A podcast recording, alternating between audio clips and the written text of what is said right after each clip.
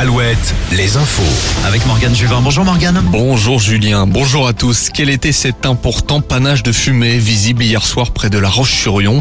Un violent incendie s'est déclaré vers 22h à Dompierre-sur-Yon au sein de l'entreprise Plasticon.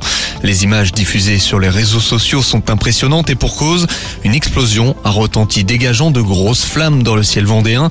Des flammes causées par l'explosion d'une soixantaine de bidons qui contenaient des produits inflammables dont de l'acétone. Heureusement, le site était désert au moment des faits. 80 personnes y travaillent habituellement. La production de plastique, toujours avec l'ouverture ce lundi de nouvelles négociations à Paris. Des discussions et débats en vue de la rédaction d'un traité international qui vise à réduire la production et l'utilisation du plastique. Une production qui a doublé en 20 ans. 175 pays se réunissent dans la capitale.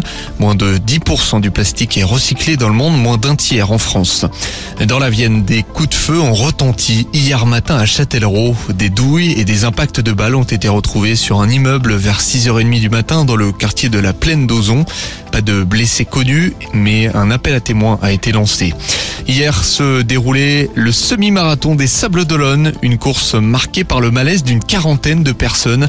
Des coups de chaud dus au mélange de la chaleur et du vent. Huit victimes ont été hospitalisées. Les organisateurs se défendent de la situation en affirmant qu'ils étaient totalement dépendants de la météo. Premier tour de Roland Garros aujourd'hui, coup d'envoi à l'instant. Christina Mladenovic affronte une américaine. En parallèle, Benoît Paire commence son match face au 14e mondial, le britannique Cameron Norrie.